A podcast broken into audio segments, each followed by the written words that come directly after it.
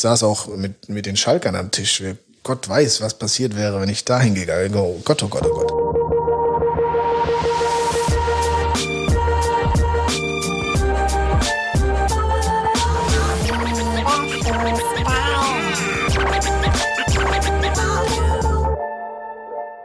Ganz herzlich willkommen zu einer neuen Runde Lieber Fußball. Mein Name ist Tobi Holtkamp und ich spreche heute mit einem jungen Mann, der nicht nur maximal sportbegeistert ist, sondern der nach einer sehr spannenden Spielerkarriere bei einigen feinen Traditionsvereinen auch die komplette Palette an Potenzial für manch Aufgabe mitbringt, die jetzt noch so folgen könnte. Ich frage ihn gleich mal, ob er das auch so sieht, aber vorher fasst die liebe Laura Papendiek ihn ganz kurz für uns zusammen.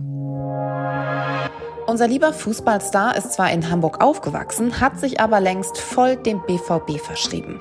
Gemeinsam mit Jürgen Klopp begann er 2008 in Dortmund und blieb den Schwarz-Gelben als Clublegende und internationaler Markenbotschafter bis heute treu. Über Lüneburg, Osnabrück, Paderborn und Arminia Bielefeld landete er 2005 bei Werder Bremen. Jürgen Klinsmann hatte ihn in die Nationalmannschaft berufen. Elf Länderspiele machte er für den DFB. Nach einem Ligapokalsieg mit Werder kamen die großen Titel dann in Dortmund. Zweimal Meister, einmal Pokalsieger. In Dortmund hießen seine Mannschaftskameraden unter anderem Mats Hummels, Ilkay Gündoğan und Robert Lewandowski. Doch immer wieder stoppten ihn auch schwere Verletzungen wie er seinen Draht zu Jürgen Klopp beschreibt, woran er sich gerne erinnert und welche Pläne er für die Zukunft hat, das verrät uns jetzt der Mann, der es als gelernter Gas- und Wasserinstallateur zum Rekordnationalspieler von Arminia Bielefeld schaffte. Regler hoch für Patrick Ovomoyela. Vielen Dank, Laura, und hallo Ovo. Hi, Tobi.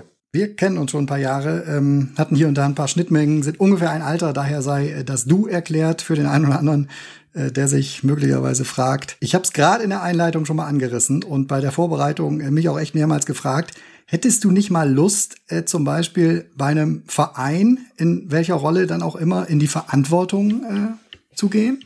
Da habe ich mir noch keine ernsthaften äh, Gedanken drüber gemacht. Äh, also Verantwortung in einem Verein, ja klar, ich beschäftige mich ja mit dem, mit dem Trainer da sein und habe auch schon ein Trainerpraktikum jetzt absolvieren dürfen bei, bei Borussia Dortmund, habe ja auch nicht umsonst die Scheine gemacht. Das wäre dann auch eine Art Verantwortung, auch in anderer Rolle natürlich. Mich hat früher das äh, Thema Scouting ähm, sehr interessiert, schon noch als Aktiver. Auch die Analyse äh, war etwas, was mich, ähm, was mich immer stark interessiert hat. Insofern ähm, kann ich mir da einiges vorstellen. Im Moment ist mein, ähm, mein, ich sage jetzt mal, mein Lebensweg der, dass ich mich in den Medien herumtreibe, ähm, ja. dabei natürlich sehr nah noch am, am Fußballgeschäft dran bin und äh, für Borussia Dortmund auch noch einige andere Sachen mache als ähm, Botschafter und äh, in der Medienabteilung und so weiter und so fort. Also ich habe mhm. gerade genug zu tun, aber das wird auch jedes Jahr wieder neu zusammengewürfelt, da sich bei mir dann immer sehr viel dreht und so mag ich das auch.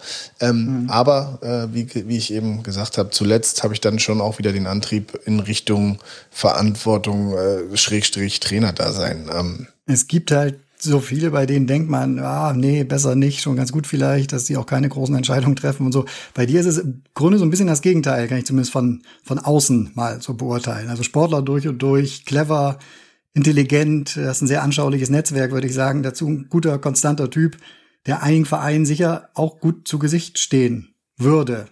Gab es denn mal so für dich so konkretere Ideen oder Gespräche dahingehend schon mal, vielleicht auch von deinen Ex-Vereinen? Nein, keine konkreten äh, ähm, ähm, Gespräche. Es gab immer mal wieder, ähm, es, ja, es gab immer mal wieder über die Jahre auch Smalltalk und so, so Ideenanstöße und dann ähm, dann, dann unterhält man sich halt auch. Ähm, das muss aber, da muss vieles passen. Da muss dann gerade die äh, Lebensphase passen. Da muss dann gerade auch ähm, zum Teil war es dann die die örtliche Gegebenheit, dass ich einfach gesagt habe, ich war, ich war dann gerade äh, weg aus Hamburg, dann äh, ist natürlich nicht unbedingt hilfreich, wenn man dann wieder in Hamburg irgendwas anfängt oder oder in Bremen was machen möchte. So jetzt bin ich in, in Dortmund, da haben sich Sachen ergeben, aber dann stecke ich halt ähm, gerade auch in der medialen äh, Phase, wo ich wo ich mich gefunden hatte und und auch vielleicht auch immer noch finde.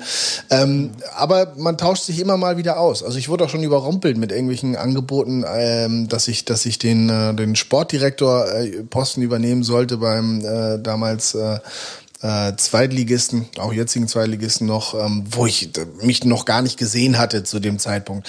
Ich bin jetzt auch immer ein paar Jahre weiter und ein paar Jahre älter und und ähm, auch in, in, in anderen in anderen Situationen in meinem Leben. Haus, Haus ist fertig gebaut, das hat sehr viel ähm, mhm. Zeit eingenommen und sehr viel sehr viel Raum eingenommen. Die Kinder werden größer und so weiter und so fort. Also da, da ergeben sich dann immer wieder neue Dinge und dann unterhält man sich drüber und wenn es passt, also ich kann mir generell immer alles für mich vorstellen, wenn es mit Sport zu tun hat. Vielleicht bist du ja auch so intelligent, dass du sagst, bei aller Liebe für den Fußball, aber das Schweinegeschäft da oben, das äh, tue ich mir nicht an. Ich, ich habe das auch schon ein paar Mal gesagt. Also ich, ich finde momentan, zumindest äh, für den Trainerbereich, finde ich ähm, den Nachwuchs äh, spannender als, als das Profi-Dasein. Ich könnte ja mit der Lizenz, die ich habe, zumindest äh, Co-Trainer auch in, im Profibereich sein. Ähm, aber eben im Nachwuchs äh, und, und Amateursport alles trainieren. Also bis hin zu, ich sage jetzt mal, nur um, um ein Beispiel zu nennen, eben die, die Jugendbundesligamannschaften vom, vom BVB oder die Amateure, die noch in der vierten Liga spielen, wenn sie dann nicht aufsteigen sollten, das auch weiter tun. Aber da sind natürlich A, gute Trainer am Werk, B, muss ich da auch noch einiges lernen, wird mir auch gar nicht jetzt unbedingt anmaßen wollen, sofort äh, so, so eine verantwortungsvolle Rolle zu übernehmen. Ähm, aber ausschließen tue ich auch nichts. Ähm, da, mhm. da bin ich, wie gesagt, offen und zu gegebener Zeit und bei Bedarf, da bin ich immer gesprächsbereit. Momentan, wie gesagt, in den Medien auch ganz zufrieden. Da wird jetzt auch wieder viel passieren im Sommer. Ähm, und dann schauen wir mal, wie, wie Patrick Müller sich äh, neu aufstellt. Ein paar Wegbegleiter hast du ja, die den Schritt auch schon gemacht haben und echt ja relativ erfolgreich im Profibereich auch angekommen sind vielleicht. Ähm, Daniel Thun bist du sogar gut befreundet, glaube ich, ne? Trainer beim HSV. Mittlerweile Sebastian Kehl folgt, bei, folgt beim BVB, dann bald äh, Michael Zorg als, als Sportchef, ist jetzt schon einige Jahre dabei. Äh, auch Arne Friedrich, mit dem du zusammengekickt hast, Oliver Kahn bei den Bayern, noch einen Schritt mehr. Also an guten Kontakten, äh, Kontakten mangelt es dir nicht. Nein, das ist so. Das ist, ähm, ist Fakt. Das ist auch spannend. Ähm, ich habe also die die Rolle eines äh, in der Art Verantwortlichen habe ich jetzt äh, noch noch gar nicht im Auge gehabt, ehrlich gesagt. Ähm, aber auch das hat sich schon wieder. Also als Spieler habe ich immer gesagt, ich werde auf gar keinen Fall Trainer. So, dann habe ich die Trainerlizenzen gemacht irgendwann ein paar Jahre danach. Ich habe auch gesagt, ich habe überhaupt keinen Bock äh, irgendwie äh, da so ein so, so ein Bürojob zu machen. Aber auch das ähm, sehe ich mittlerweile ein bisschen anders. Also ich sage ja, ich ich würde da gar nichts ausschließen und ähm, alles, was du sagst, stimmt. Ähm, und, und mhm. äh, ich habe mir das noch gar nicht so hingelegt und gesagt, ja eigentlich, guck mal, wie du alles kennst und guck mal, was du alles machen könntest, weil ich eben in dem, was ich gerade mache, auch ziemlich, ähm, ziemlich, äh, mich ziemlich gut fühle. Aber äh, hin und wieder und immer dann, wenn so so in Richtung Sommer, also sprich äh, Saisonende und, und Neuaufstellung, wenn dann, wenn ich mich dann auch wieder neu sortiere, dann dann spielt da immer mehr anderes mit rein als bei welchem Sender bin ich der TV-Experte, sondern dann kommen da auch schon äh, andere andere Themen auf den Tisch. Ist das absehbar zu Spielerzeiten, wer mal welchen Weg gehen wird oder gehen könnte, wer vielleicht einer auch ist, der sich nicht scheut, Verantwortung zu übernehmen?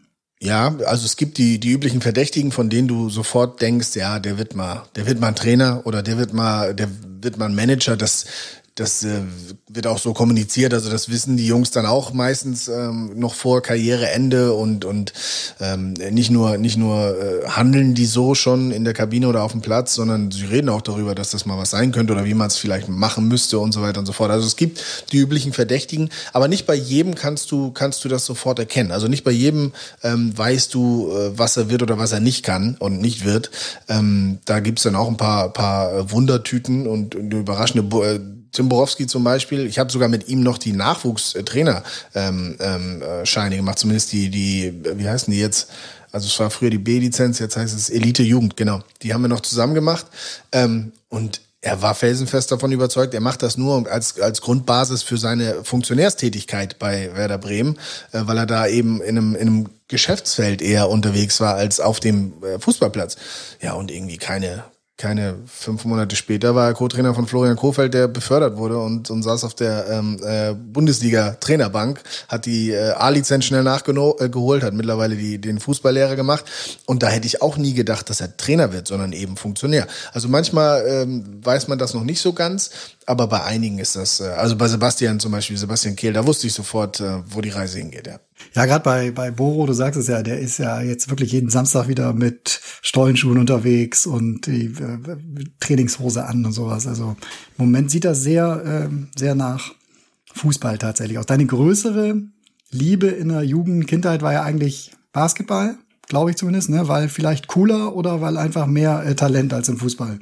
Ja, das weiß man ja immer nicht. Ne? Also wenn ich äh, kein großes Talent im Fußball gehabt hätte, wäre ich wahrscheinlich auch nicht so weit gekommen, da ich nicht der war, der an allem verbissen gearbeitet hat. Das muss man ja auch sagen. Insofern wird das Talent im Fußball auch schon ziemlich groß gewesen sein.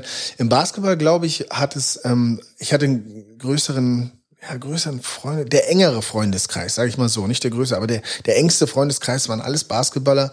Ähm, das war natürlich die Trend- und Coolsportart damals. Michael Jordan in Hochphase mit den Chicago Bulls, also das war ja meine Teenagerzeit und ähm, da war ich sehr von inspiriert. Ich war sehr amerikanisiert und und habe eben auch diesen dieses Hip-Hop, Basketball und so die Coolness, das, das habe ich, hab ich so gelebt. Und da war Fußball ja eher geradlinig und, und äh, vernünftig und äh, manchmal ein bisschen langweilig, also so der, der Fußballer an sich.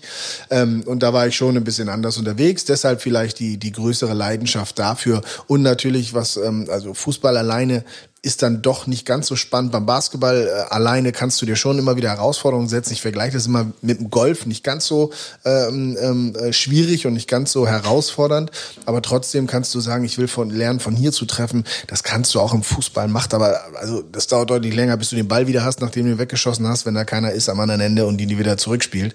Beim Basketball kommt er in der Regel irgendwie zumindest in die richtige Richtung zurück oder springt nicht ganz so weit weg oder fliegt nicht ganz so weit weg. Also es ist halt praktikabler und ähm, ja, ich hatte halt mehr Leute, die in der Freizeit Basketball gespielt haben. So habe ich das auch getan. Also mehr, vielleicht auch ein bisschen mehr investiert, ohne wirklich dran zu arbeiten, sondern einfach nur, weil es äh, weil's cooler war und weil es alle gerade um mich herum gemacht haben. Das heißt, die gute Arbeit von Lou Richter hat bei dir dann damals äh, gefruchtet. Ja, ja, ja, ja, ja, ja. Lou, absoluter Held meiner, meiner, meiner halbstarken Zeit. Lou Richter, äh, Jump Run und so. Also das, äh, ja, den durfte ich ja dann in, in späteren Zeiten auch in, in verschiedenen äh, Situationen kennenlernen und super Typ. Und das war halt total cool, dem damals da eben bei seiner Sendung immer zuzugucken. Du bist dann tatsächlich aber gerade jetzt im Verhältnis zu vielen, die mit 13, 14 schon den Weg in die äh, ganzen Jugendnachwuchsleistungszentren und sowas finden, relativ spät im Leistungsfußball gestartet, aber immer Schritt für Schritt, wenn man eigentlich guckt. Also aus der A-Jugend in die Regionalliga, aus der Regionalliga in die zweite Liga, dann erste Liga, dann Nationalmannschaft. War das alles ein großer Masterplan oder? Nee, äh, absolut nicht. Also nochmal, im Fußball sowieso nicht. Ähm, ich äh, habe damals, äh, gab es im, im, Basketball auch in meinem Umfeld Spieler, die haben es in, in den Profibereich geschafft, die die ich für, ich sage jetzt mal, nicht viel besser, weiter als ich, ja, aber äh, nicht, nicht ähm, potenziell nicht besser, als ich, als mich gesehen habe. Ähm, gab aber schon ein paar auch, die herausgestochen haben. Nur mit denen konnte ich mich messen. Also die äh, im Basketball, die durfte ich verteidigen und so weiter und so fort. Deswegen habe ich gedacht, vielleicht schaffe ich es auch ins, ins Profi-Basketball-Dasein, was aber dann natürlich so für die, ich sage jetzt mal, fürs Leben äh, weniger bedeutet, als, als Fußballprofi zu werden. Das war aber damals noch gar nicht so nah dran. Ich war in der Jugend nicht, nicht ähm, immer vorneweg dabei. Das ging in den letzten drei Jahren erst los, vielleicht drei, vier Jahren der Jugend, also ab der B-Jugend. Ich habe dann drei Jahre A-Jugend gespielt, zwei Jahre jüngerer Jahrgang, ein Jahr ähm, älterer Jahrgang. Und das Jahr B-Jugend davor war so das erste Jahr, wo, wo ich mehr aufgetaucht bin. Davor gab es durch alte Stichtagregelungen immer Situationen, wo ich eigentlich der Kleinste war. Ich bin im November geboren, hinten raus, ähm, habe immer in der in der in der ähm, in dem Jahrgang über mir gespielt, äh, war dadurch der Kleinste und und auch äh, also schmächtigsten und sowas und ähm, das hat dann bis so, ja, B-Jugend, 16, so 15, 16, da ging das dann los, dann bin ich auf einmal gewachsen. Ich wollte eigentlich schon aufhören, nur noch Fußball spielen. Mein damaliger A-Jugendtrainer ähm, hat mich überredet und bestochen, dass ich doch noch weitermache, weil sonst der Kader zu klein gewesen wäre. Womit bestochen? Äh, finanziell tatsächlich. Also ich, ich habe für den sowieso einige Sachen. Also ich habe so Flyer verteilt für ihn. Der hatte eine Bar, der hat äh, Disco, äh, Discos, Partys veranstaltet. Ich habe für den da aufgebaut. Ich habe für den ähm, Baby gesittet und so weiter und so fort. Und dann, dann wurden die äh, Honorare eben ein bisschen größer. Und dafür sollte ich dann aber wenigstens noch weiter spielen. So und in dem Jahr hat sich aber auch was getan. Und ich habe tatsächlich gespielt, nicht nur mehr auf der Bank gesessen beziehungsweise einer von vielen gewesen. Und ähm, das hat mir geholfen. Sonst hätte ich da schon den Weg verlassen. So, und dann, dann wurde es ja äh, einfach, also in der A-Jugend war es klasse, lief es auch klasse, dann kam die Regionalliga, du hast es angesprochen, da war auch eine Entwicklung da, aber es hat mit fünf Jahren in der dritten Liga dann doch länger gedauert und ich hatte eigentlich schon wieder den, den Mut verloren, will ich nicht sagen, aber ich habe mich schon wieder damit beschäftigt, was machst du jetzt eigentlich, wenn es nur die dritte Liga bleibt? Also wenn es nicht diesen einen Schritt weitergeht und du bist in dem bezahlten, in Anführungszeichen, Fußball, also den richtig bezahlten Fußball. Und ähm, dann ging es halt doch noch mal einen, einen, einen Schritt hoch. Jetzt, äh, das war mein mein Telefon ist hier noch verbunden mit meinem Gerät. Ähm, dann, dann kam eben dieser, dieser letzte Schritt und, und äh, Arminia Bielefeld in dem Fall ähm, auf mich zu. Und das war zu dem Zeitpunkt sogar noch ein Bundesligist. Ich war in Paderborn in der dritten Liga unterwegs. Ähm, also eine, eine große Sache, große Ehre. Und ähm, so habe ich es dann doch noch geschafft. Aber diese fünf Jahre waren schon nicht so leicht. Also es war schon, äh, war schon irgendwie ähm, ja, hatte ich auch schon zu knabbern. Also, weil ich immer dachte, so die ersten drei Jahre, die ersten zwei, drei Jahre, da habe ich gedacht, ja klar, Regionalliga mit 18, 19, 20, super. Mit 21 auch noch und dann so bis 22 spielst immer noch hier. Ähm, und 23 und du bist auch noch in der, in der dritten Liga. Geht die Reise überhaupt noch weiter? So, das war dann schon nochmal noch mal schwer. Und dann äh, kam aber wieder so ein, so ein also ist wieder so ein Knoten geplatzt. Bielefeld dann als Absteiger also in die zweite Liga für mich fast besser. Habe sofort Spielzeit bekommen, konnte sofort Gas geben und durchstarten. Habe viel Vertrauen bekommen damals von Benno Müllmann, danach von Tommy von Hesenkurz und, und Uwe Rapolda. Und so konnte ich mich dann halt äh, zu dem entwickeln, zu dem Spieler entwickeln, den, ähm, der ich geworden bin. Mhm, Gerade ähm, Uwe Rapolda, unter dem hast du ja dann einige Zeit auch in Bielefeld gespielt. Und obwohl du Trainertypen hast wie oder hattest oder erleben durftest wie Jürgen Klopp, Jürgen Klinsmann auch äh, im Grunde ja Weltstars mittlerweile dann in dem, was sie auch machen, war Rapolda vielleicht dein, dein, dein wichtigster oder vielleicht auch bester Trainer? Also im Grunde hat er sich ja so ein bisschen vom Mitläufer auch zum Bundesligaspieler geformt. Ne? Ja, ja. Nee, ich war unter äh, Müllmann auch schon, äh, ich, als Rapolda kam, war ich, glaube ich, äh, ähm, Topscorer in der zweiten Liga. Also so ist nicht, oh. dass der Rapolda mich. Ja, ich habe ja weiter vorne gespielt und hatte zu dem Zeitpunkt, glaube ich, schon irgendwie zwei Tore geschossen, aber auch sieben vorbereitet. Und das war noch nicht mal die, oder es war als Tommy von Hesen übernommen hat, war es noch nicht mal Halbserie oder gerade eben, weiß ich nicht, so in etwa. Ähm, also ich war da oben mit dabei auf jeden Fall. Das ist nicht so, dass ich da Mitläufer war, ähm, sondern es lief schon ganz gut. Nur Rapolda kam und hat aus mir einen Verteidiger gemacht. Also vom Offensiven zum eher Defensiven. Und das ähm, wollte ich am Anfang gar nicht, habe ich auch gar nicht so verstanden und gar nicht so akzeptiert. Ähm, hat sich ja dann aber am Ende als, als doch ganz hilfreich rausgestellt, wobei man weiß natürlich nicht, wo die Reise hingegangen wäre als Flügelspieler, ne? Weiß ich nicht. Also da, das kann man ja immer, hinterher ist man, äh, weiß man ja nicht, was gewesen wäre, wenn man einen anderen Weg eingeschlagen hätte. Aber er war wichtig für mich, er hat mir taktisch sehr viel beigebracht. Ähm, ich glaube auch, dass meine physischen Stärken dort noch mehr zum Tragen kam, als sie vielleicht als Flügel- und Offensivspieler zum Tragen gekommen wären. Wobei, je nach Position kann man da ja auch sehr physisch rangehen. Ähm, aber das war alles gut. Ich habe wirklich eine große Entwicklung unter Uwe Rapolda gemacht und somit war er sicher der wichtigste Trainer, weil er eben noch in der Entwicklungsphase mein Trainer war. Danach hatte ich mit, ähm, mit Thomas Schaf jemanden, der mir individuell gar nicht äh, direkt so viel mitgegeben hat, aber natürlich dadurch, dass ich bei seiner Mannschaft und Werder Bremen gespielt habe, mit den Spielern, die da gespielt haben, das war schon auch ähm, ne, natürlich nochmal eine Entwicklung. Dann kam die Champions League und so weiter und so fort. Ich war mittlerweile ja auch Nationalspieler seit, seit Bielefeld. So und unter Jürgen Klopp zu arbeiten war war in erster Linie ein, ein Riesenspaß, aber das soll nicht heißen, dass es nur ein Spaß war, sondern mhm. da gab es auch nochmal so mentale Dinge, die nochmal hinzukamen. Ne? Taktisch brauchte er mich nicht mehr ausbilden, er hatte seine eigene taktische Herangehensweise an Spiele, aber in der Ausbildung von Patrick Omoyela, ähm, da ging es eher dann nochmal ums Mentale. Wie kannst du mit 28 und, und viel verschenkter Zeit nochmal versuchen, richtig anzugreifen? Und ähm, ich glaube, in der zweiten Saison zumindest auch von Borussia Dortmund, wo ich dann noch sehr gesund war, das war ja dann am Ende mein Problem, ähm, habe ich ja sogar noch mal kurz an die Tür der Nationalmannschaft geklopft durch die Leistung, wieder viele Torvorbereitungen und so weiter und so fort war dann vielleicht auch schon zu alt dafür. Dann gab es so die Welle der jungen Neuen ähm, und dann wurde es nichts mehr, aber ähm, hat mich da mental einfach auch nochmal richtig in die Spur gebracht, die ich vielleicht äh, so noch nicht kannte. In Bielefeld hast du ja im Grunde fast äh, Legendenstatus, ne? Bist irgendwie Rekordnationalspieler, äh, kann man immer wieder äh, lesen, auch wenn man in Bielefeld, ich glaube, da habe ich es mal irgendwo gesehen, dass es äh, bei Ihnen da an der Wand irgendwo steht in so einem Bilderrahmen oder so mit fünf Einsätzen der Nationalmannschaft zu der Bielefelder Zeit, das einen eigenen Fansong, äh, als das Interesse der anderen Vereine äh, größer wurde, sagen die ganze Kurve, lass die Finger von Uwe Moyela. Äh, wie sind denn die Drähte grundsätzlich so zu den Vereinen, auch zu Arminia vielleicht, auch zu Bremen? Ähm, ähm hast du da immer noch Berührungspunkte und Trägst du die Vereine stolz auch in deinem Herzen? Zu Arminia sehr wenig. Ich kenne da welche aus dem, äh, aus dem, ich sage jetzt mal, Vorstand noch, beziehungsweise so dem, dem äh, erweiterten Fun äh, Funktionärsumfeld. Ähm, der Physiotherapeut ist noch da aus meiner Zeit, äh, Co-Trainer, den ich aber aus, äh, den kenne ich aus Dortmunder Zeit eigentlich, Sebastian Hille, der zweite Co-Trainer, der da auch jetzt noch ist nach dem Trainerwechsel.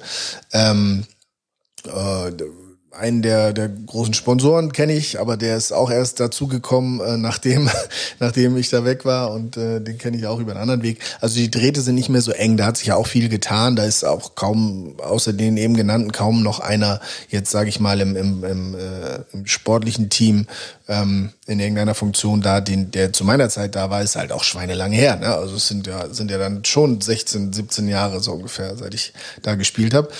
Ähm, aber ich gucke da immer noch gerne hin. Auch äh, gestern wieder ähm, das Spiel natürlich 90 Minuten geguckt und äh, es war wieder ein hart erkämpfter Punkt äh, gegen, gegen äh, Union Berlin, kann man ja sagen. Ähm, und und äh, da schaue ich schon noch hin. Nach Bremen sind die Drähte ein bisschen, bisschen heißer. Wie gesagt, Frank, Frank Baumann, ich kenne auch Marco Bode, ich kenne ähm, äh, Clemens Fritz natürlich sehr gut. Ich äh, kenne auch Florian Kofeld. Wir hatten, äh, haben uns das Management ja auch mal geteilt mit unter Krosike ähm, und ähm, haben, haben hab mit äh, Tim Borowski sogar, ich würde sagen, einen Freund auf der auf der Trainerbank sitzen.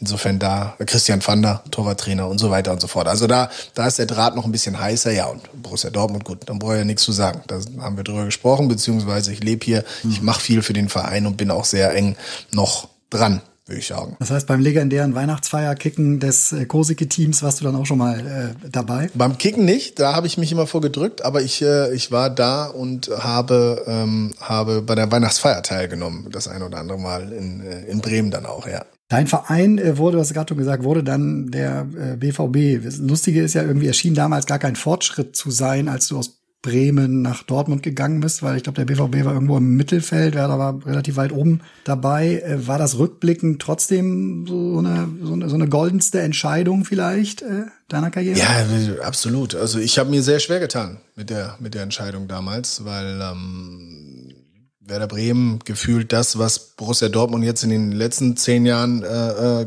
gewesen ist, war Werder Bremen zu, zu der Zeit, wo ich da war. Die zweite Kraft in Deutschland, Champions League-Teilnehmer, ähm, hatten die Meisterschaft kurz bevor ich äh, da war, hatten sie das Double geholt ähm, und sowas. Also es war eine wahnsinnig erfolgreicher Verein, wahnsinnig erfolgreiche Zeit. Und ähm, dann hatte ich so ein bisschen wie sage ich mal, andere Ansichten wie, wie der Trainer Thomas Schaaf und Manager äh, Klaus Allofs ähm, und hatte natürlich auch Verletzungspech, äh, was wahrscheinlich. Bezüglich einer Person oder bezüglich der Zahlen, die im Vertrag stehen?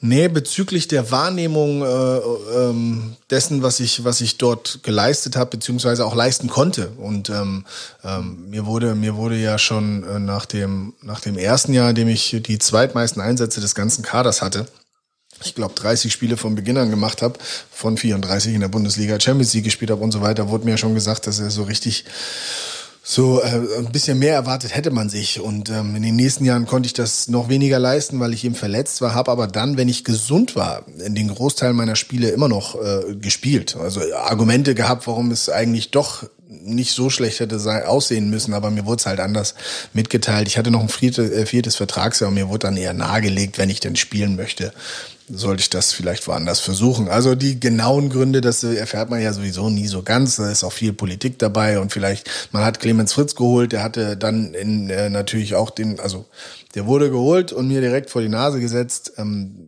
hat das dann hinterher auch mit Leistung natürlich äh, gerechtfertigt weiter zu spielen. Aber die Entscheidung, wer spielt, die war nie eine faire. Das äh, mag ich hier ganz frei und, und fromm zu sagen, denn ähm, als er kam im Sommer, hat man in jeder Trainingseinheit gemerkt, wo Thomas Scharf hin möchte und was er möchte. Ähm, und ähm, das fand ich eh alles nicht so gut. Also die Stimmung war nicht so gut. Ich war viel verletzt. Ich brauchte sowieso einen, einen Neustart. Und den hat man mir in Dortmund angeboten damals Tabellen 13. war nicht so ganz einfach, sich dann vom Tabellen 2. zum 13. Äh, zu lösen, äh, wenn man noch mal Champions League spielen möchte und noch mal Nationalmannschaft und so weiter und so fort.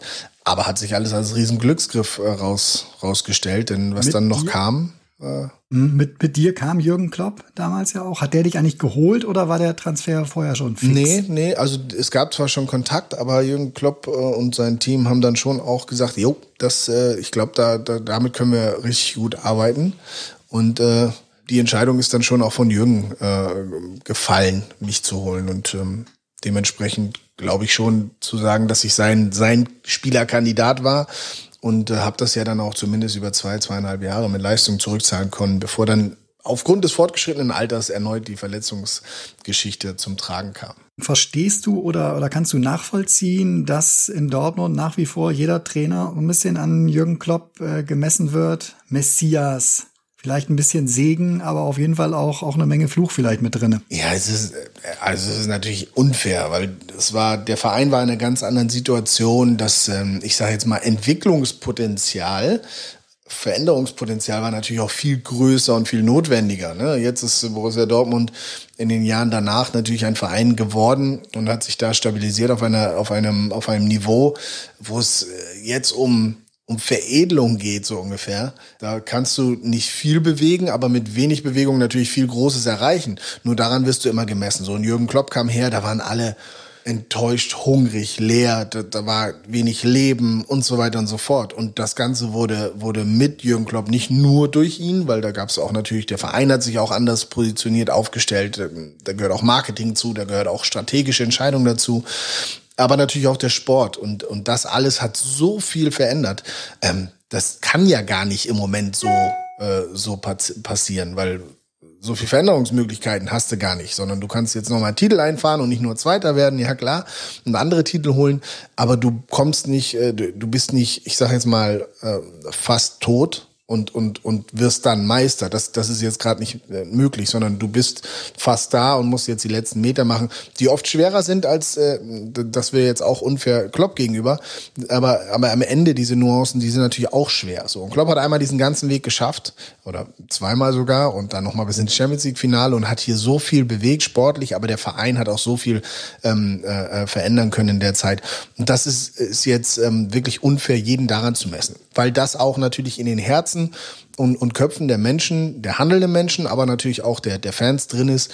Und ja, daran gehen zu messen, ist einfach, ist einfach unfair. Das, mhm. ja, man hat bei einem Lucien Favre ja zum Teil echt das Gefühl gehabt, dass der fast genervt war, dass er immer wieder kam. Ne? Der jubelt nicht wie Klopp, der ist nicht so emotional wie Klopp. Ähm, ich weiß nicht, das, das schwingt, glaube ich, immer irgendwie auch in der Bewertung von vielen um den Verein nach wie vor mit, dass Kloppo Legende ist. Genau, aber das ist ja das, was ich sage. Ne? Es war eine andere Zeit, man, man darf und kann das nicht äh, so vergleichen. Und jetzt hast du auch eine andere Mannschaft, du hast ein anderes Potenzial in der Mannschaft, das, das ist auch eine andere Arbeit. Ähm, und und äh, wie gesagt, damals lief alles sehr, sehr gut und es war eben sehr, sehr viel nötig und sehr, sehr viel möglich. Und äh, das sind jetzt andere Voraussetzungen. Es ist ähm, auch was möglich, definitiv. Aber ähm, man kann da nicht Äpfel und Birnen vergleichen. Und Kloppo hat damals Großartiges geleistet ähm, mit, mit uns als Mannschaft, mit dem, mit dem Verein dann nebendran. Ähm, aber ich glaube, viele andere Trainer haben auch wirklich gute Arbeit geleistet. Also wenn man Luis van Fabres, äh, ich sage jetzt mal, äh, Punkte und sowas sieht, das war ja auch, das war alles richtig gut. Ne? Einmal am, am, im letzten Spieltag erst die Meisterschaft nicht erreicht. Danach waren es irgendwie drei Wochen vor Ende. Ja, okay, aber es waren auch die über Bayern so ungefähr.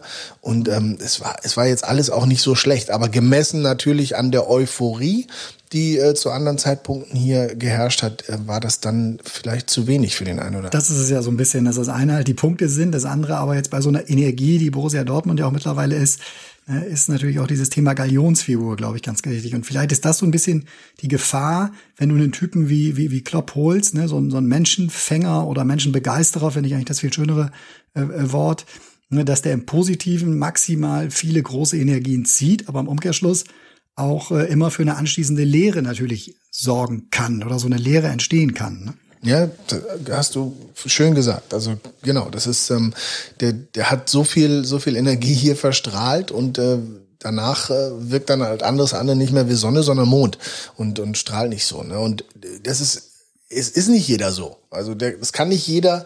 Ähm, ähm, das machen, was er gemacht hat, und es kann auch nicht jeder, erst recht nicht jeder auf die Art und Weise machen. Und ähm, um nochmal bei dem äh, Beispiel Favre zu machen, die Arbeit, die er gemacht hat, die muss man völlig differenziert davon sehen, wie er in Interviews gewirkt hat, wie er, ähm, ne, wie er an der Seitenlinie gestanden hat oder so. Das hat ja nichts damit zu tun, wirklich, wie, wie er die Mannschaft ähm, führt und berührt. Und das kommt zumindest bei vielen Fans natürlich dann äh, eben als leblos an und, und, und unemotional und das ist einfach vielleicht auch eine nüchterne Herangehensweise, aber er arbeitet halt akribisch in, in anderer Art und Weise. So. Und da, da muss man halt, äh, das muss man unterscheiden können. Und das ist natürlich für alle, die mit dem Herzen Fußball gucken, nicht so, nicht so leicht möglich. Hast du bei Klopp irgendeine Erinnerung, wo du sagst so, oder wo, wo du damals vielleicht dachtest, was, was macht der da jetzt? Oder äh, auch eine Art von Herangehensweise vielleicht, die du so vorher noch nicht erlebt hattest, die auch sehr für ihn spricht jetzt oder die ihn so ein bisschen wiedergibt? Also gedacht, was macht er da jetzt, habe ich jedes Mal, wenn er da an der Seitenlinie wie ein HB-Männchen hoch und runter und mit schiefem Gebiss äh, auf, auf seine Zähne gebissen hat und so, dann habe ich das jedes Mal gedacht. Ähm, aber Herangehensweise, also auch mit ihm haben wir nicht irgendwie, wir sind nicht über Glasscherben gelaufen oder durch Feuer oder sonst was, sondern aber er hat, ähm, er hat uns quasi mental dazu gebracht, das zu tun, indem er uns ähm, in einer Art und Weise eben motiviert hat durch, durch Erzählungen, durch Vergleiche, durch ähm, Assoziationen, durch, durch Beschreibung. Ähm, und das war, glaube ich, seine größte Stärke. Das habe ich vorher noch nicht so erlebt, dass jemand ähm, das so macht. Rapol hatte einige sehr nette ähm, Assoziationen, die waren aber oft sehr einfach nur witzig und wo er so ein bisschen noch einen Scherz mit reingebracht hat. Und Jürgen hat das eher, also das, das war echt ähm, ich glaube, es ist auch eine Riesenqualität von ihm, wirklich Bilder entstehen zu lassen durch die Worte, die er spricht und auf die Art und Weise, in der Intensität und, und so packend, wie er das gemacht hat. Das hatte ich vorher natürlich noch nicht erlebt und ähm, das, das ist was ganz Besonderes gewesen. Was in Liverpool jetzt gerade passiert, ist ja irgendwie kaum zu beschreiben. Ne? Oder ist das vielleicht auch so ein, so ein Einbruch, der dann irgendwann folgen musste oder muss, wenn, wenn, wenn so eine wahnsinnige Euphorie halt herrschte? Ne? Die ja im Grunde Liverpool auch eingesetzt hat mit dem Zeitpunkt, als er, als er kam. Ja, es, war, es sind sehr viele Par Parallelen. Ne? Es sind sehr viele Par Parallelen zu dem, ähm, zu seiner Dortmunder oder zwischen der Dortmunder Zeit und der, der Liverpool-Zeit. Ne? Er hat den Verein übernommen, der dürstete nach, nach, ähm, nach Erfolg, da war jahrelang nicht wirklich was. Ich glaube, das letzte war dann der Champions League Sieg 2-5 sechs, irgendwie sowas. Also die letzte große zumindest. Ich weiß gar nicht, ob danach noch mal was war, ehrlich gesagt. Dann, ähm, dann hat er diesen Verein stetig weiter immer in Finals gebracht äh, und, und, und letzten Endes auch gewonnen. Dann die Champions League, dann die Meisterschaft und so weiter.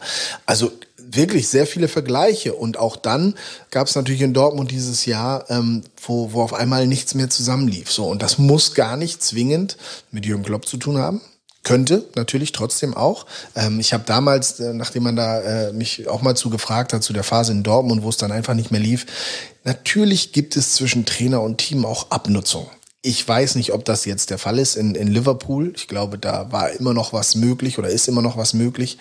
Ähm, aber auch in Liverpool hat sich sehr viel verändert. Ne? Also, also wirklich viel. Nicht nur das Trainingsgelände ist jetzt was ganz anderes, sondern die, das ganze Jahr war natürlich auch für, für, auch für die englischen Clubs, äh, also das Jahr 2020 für die englischen Clubs ein, ein ganz besonderes. Ich glaube, dass, dass diese Auswirkungen ähm, noch gar nicht bei allen gleich angekommen sind, sondern der eine spürt das mehr, der andere weniger. Die manche Mannschaften stecken das komplett weg und bei manchen tangiert's halt mehr. Auch das kann natürlich da jetzt mit reinspielen. Deswegen da eine genau, äh, genaue Analyse aus der Ferne zu machen, wäre jetzt unfair. Ähm, aber es ist, es ist wirklich krass, wie, wie ähnlich der Werdegang, den er bei Liverpool gemacht hat, dem, dem äh, Werdegang äh, ist, den er in Dortmund vollzogen hat. Hm, absolut.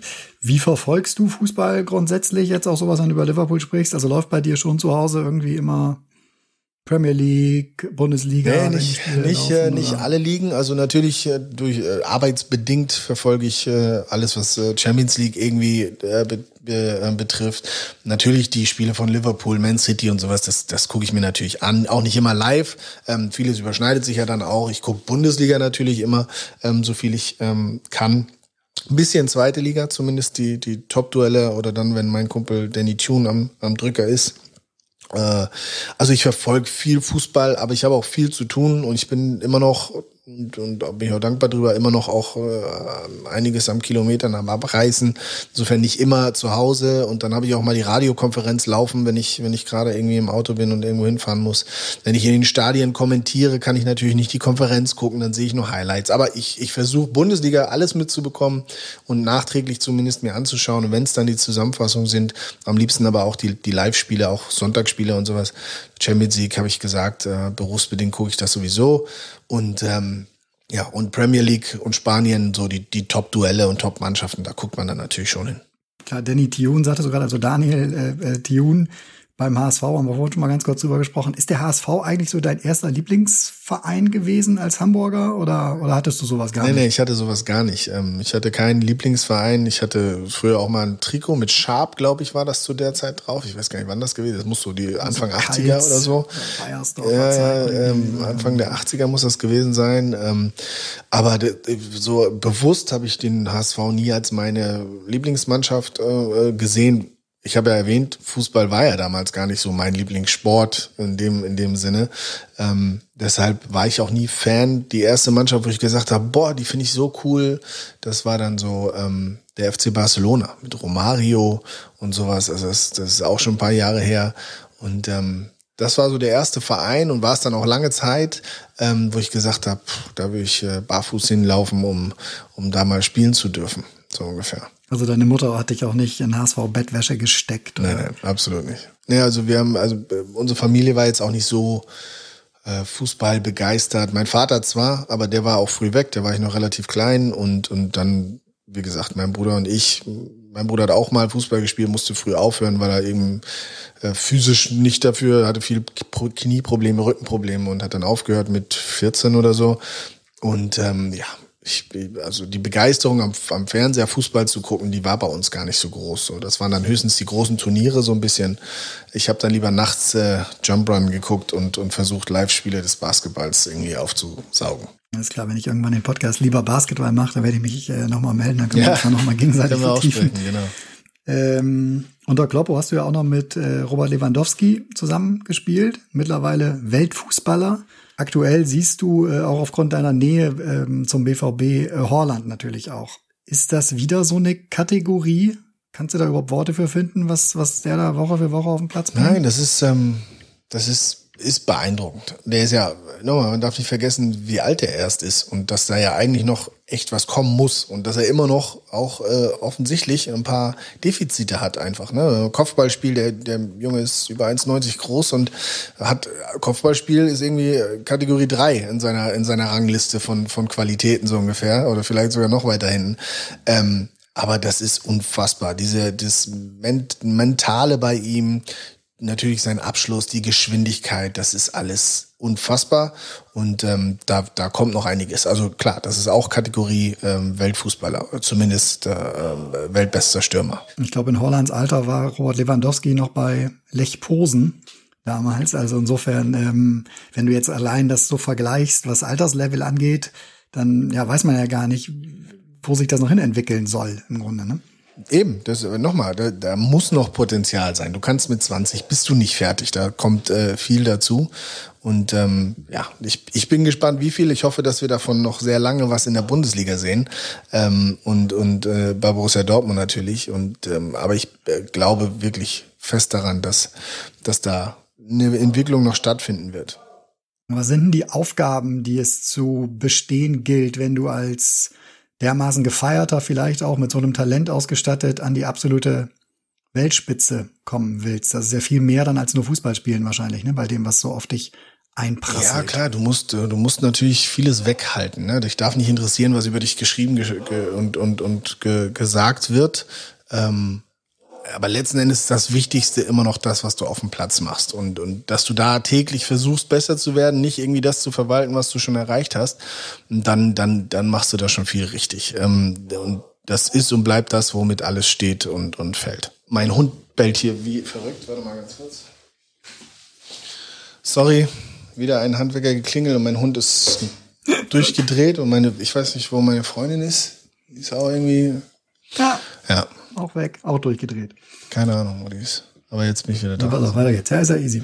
Holland hat mit äh, Mino Raiola einen sehr starken, sehr einflussreichen äh, Berater, der auch schon natürlich, weil sein Job ist, genau auslotet, welcher internationale Topverein denn vielleicht die beste Wahl dann für ihn mal sein könnte nach Dortmund. Würdest du sagen, egal was da an Angebot kommt, Holland auf jeden Fall und um jeden Preis halten jetzt, wenn man die Chance noch hat? Würde ich äh, ganz klar sagen. Also ich glaube, ähm, selbst wenn du dafür ein großes, äh, äh, einen großen Check äh, bekommst, eine große, eine große Summe, musst du ja erstmal wieder Vergleichbares finden. Und ich glaube, das äh, wirst du nicht. Also im Moment sehe ich nichts, ähm, was du, was du holen könntest, was diese Urgewalt Erling Haaland ähm, äh, ersetzen könnte. Und jetzt ähm, muss man einfach zusehen, dass man, dass man natürlich äh, sportliche Argumente in erster Linie hat. Den Vertrag hat der Junge ähm, und äh, ist ja eigentlich verpflichtet, äh, ähm, ruhig zu bleiben und, und weiter zu arbeiten. Aber natürlich wird es viel einfacher, wenn er das in der Champions League tun kann. Und ähm, das ist die große Aufgabe, die Borussia Dortmund jetzt äh, in dieser Saison hat, eben die Qualifikation, die direkte Qualifikation wieder einfach für die Champions League. Ähm, Natürlich wird ein Pokalsieg auch, auch äh, ich sage jetzt mal, ein Argument sein. Man hat einen Titel gewonnen, das zeigt, es ist möglich und so weiter und so fort. Das ist alles wichtig. Und ähm, ja, dann, dann, da muss man hoffen, dass, äh, dass auch ein Mino Raiola und ein Erling Haaland erkennen, welche Entwicklung äh, der Junge hier genommen hat und welche Entwicklung auch noch möglich ist. Äh, natürlich auch in der Hoffnung, dass eine weitere Saison oder die nächste Saison bei Borussia Dortmund deutlich stabiler wird, als es äh, die jetzige ist. Klar, seine Bühne ist ganz sicher die Champions League, ne? Da will er sich auch nächste Saison, also Pokalsieg, alles gut und schön, aber wenn du nächste Woche an den Dienstag und Mittwoch nicht dabei bist, wenn sich die ganz großen messen, was er dein Anspruch ist, dann könnte es natürlich, klar, ein bisschen schwierig werden. Aber die Mannschaft des BVB, ich denke, die Meinung teilst du, die ist mit ihm tatsächlich ein gefühltes Level stärker, ne? Mit Erling Haaland. Hm. Ja, ja, absolut. Also nochmal, wenn er nicht da wäre, dann, dann ist er ja schon ähm, äh, also eine Lücke. Natürlich hast du jetzt mit einem äh, Tigges einen, einen talentierten jungen Mann, du hast mit Yusufa Mokoko einen, einen talentierten jungen, ganz jungen Mann.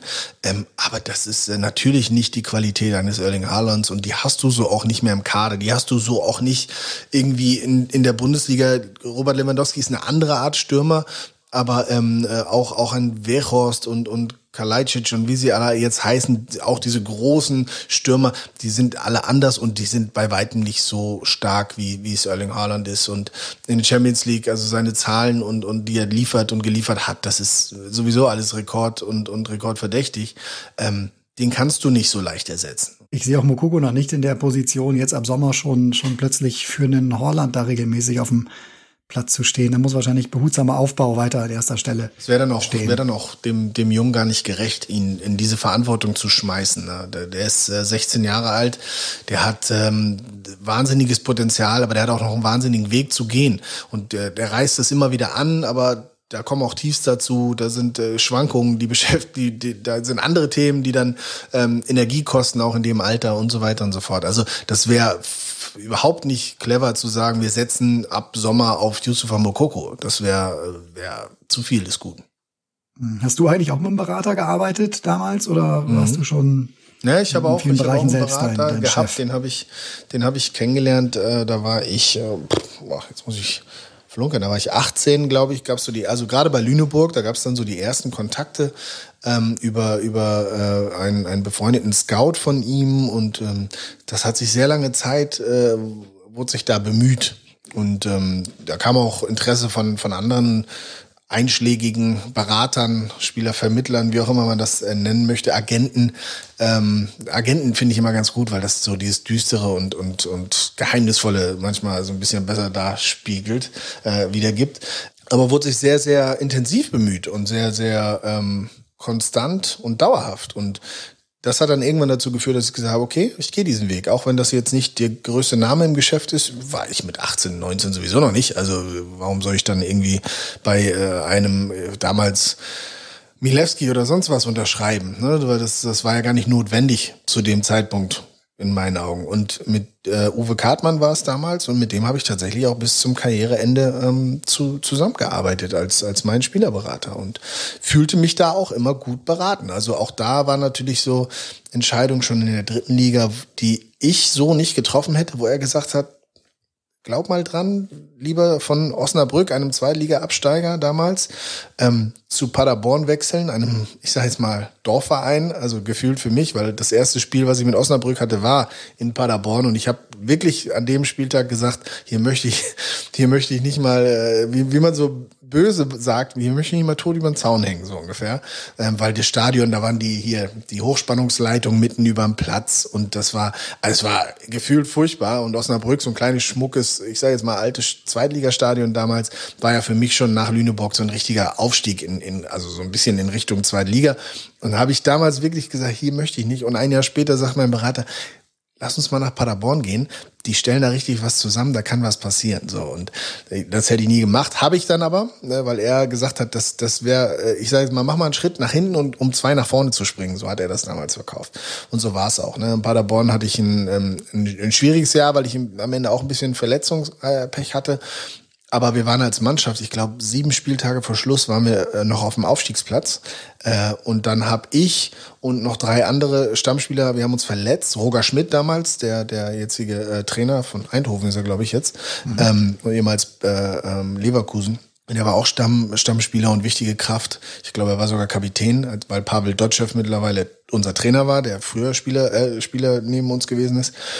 So, und wir haben uns verletzt und haben dann in den letzten sieben Spielen irgendwie viermal verloren, zwei unentschieden und dann sind wir natürlich am Ende nur Fünfter, Sechster oder so geworden. Aber diese, diese Leistung, die die Mannschaft bis dahin eben gebracht hat und diese Zusammenstellung der Mannschaft, die war so ungewöhnlich und so erfolgreich dafür, ähm, dass Paderborn so weit oben mitspielt, das hat dazu geführt, dass Arminia Bielefeld denkt, Moment, da spielt doch so ein Junge, den gucken wir uns mal genauer an und den holen wir uns dann. So, und das hat mir quasi dann den, den Profi, den Schritt zum Profi ermöglicht. So, und genauso war es dann natürlich auch ähm, damals von, von Bremen nach Dortmund. Mach mal diesen Schritt zurück, da passiert was, da entwickelt sich was.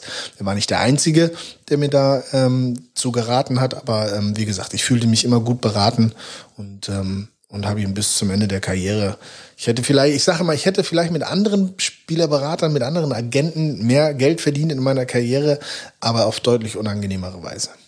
Das ist im Grunde ein Bilderbuchbeispiel für eine Zusammenarbeit auch zwischen Spieler und Berater, dass eben auch der Spieler dem Berater überhaupt diesen Raum gibt, äh, seine Sicht von außen vielleicht zuzulassen, statt einfach nur hart an den Zahlen und an den Penutzen eben zu messen. Ne? Es war eine, eine starke Vertrauens äh, Verbindung. Also ich habe ihm, ich hab ihm, hab ihm einfach sehr vertraut, auch in vielen Dingen. Ähm, und ich glaube, nur so macht es Sinn. Also wenn du nur mit jemandem zusammenarbeitest, weil er dir verspricht, den, den größtmöglichen Vertrag rauszuholen, glaube ich, ja, das sagt auch viel über deinen Charakter und das ähm, weiß ich nicht, ob das am Ende so erfüllend ist. Sondern ich musste, und das gilt für alles in meinem Leben, ähm, es muss sich immer auch gut anfühlen und es muss auch immer Spaß machen.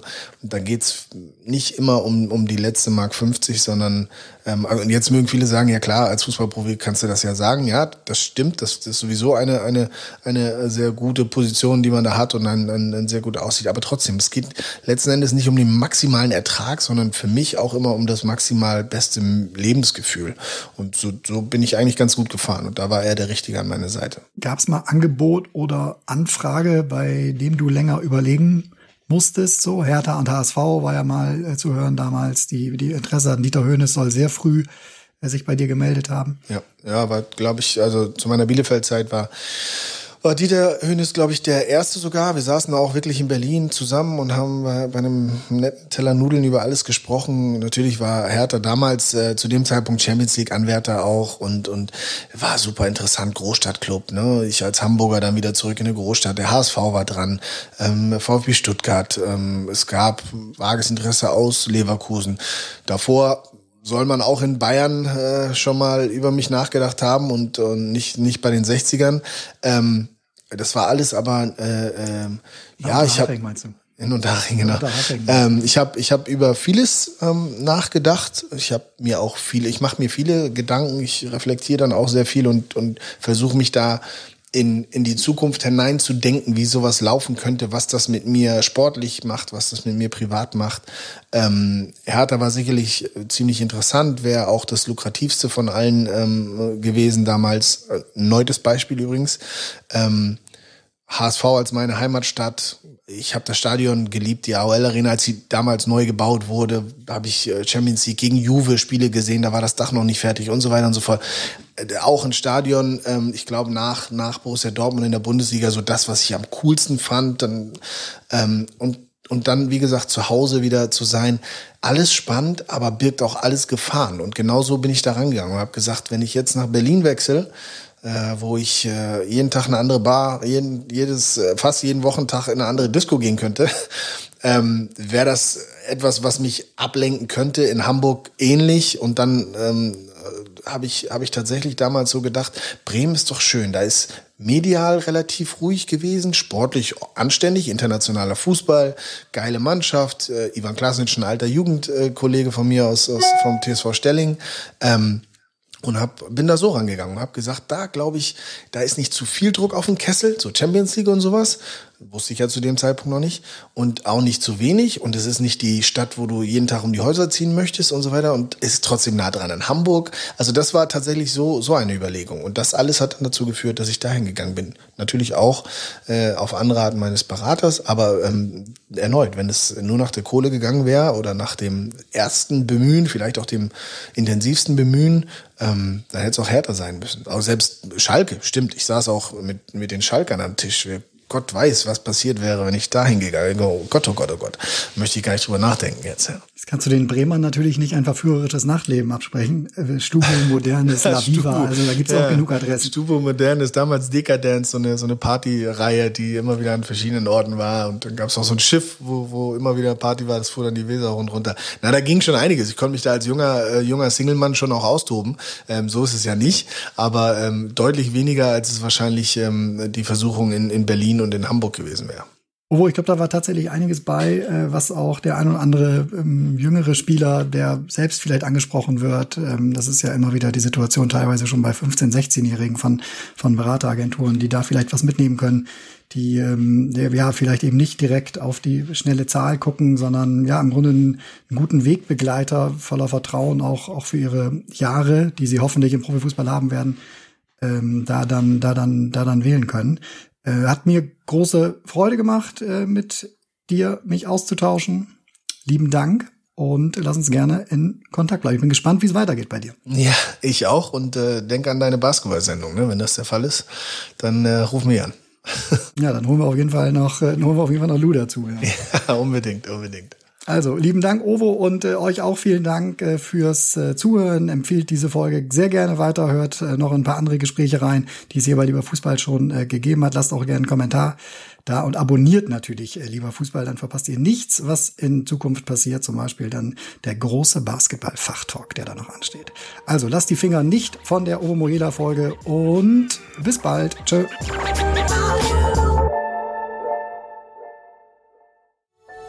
Dies war eine Produktion der Podcast-Bande.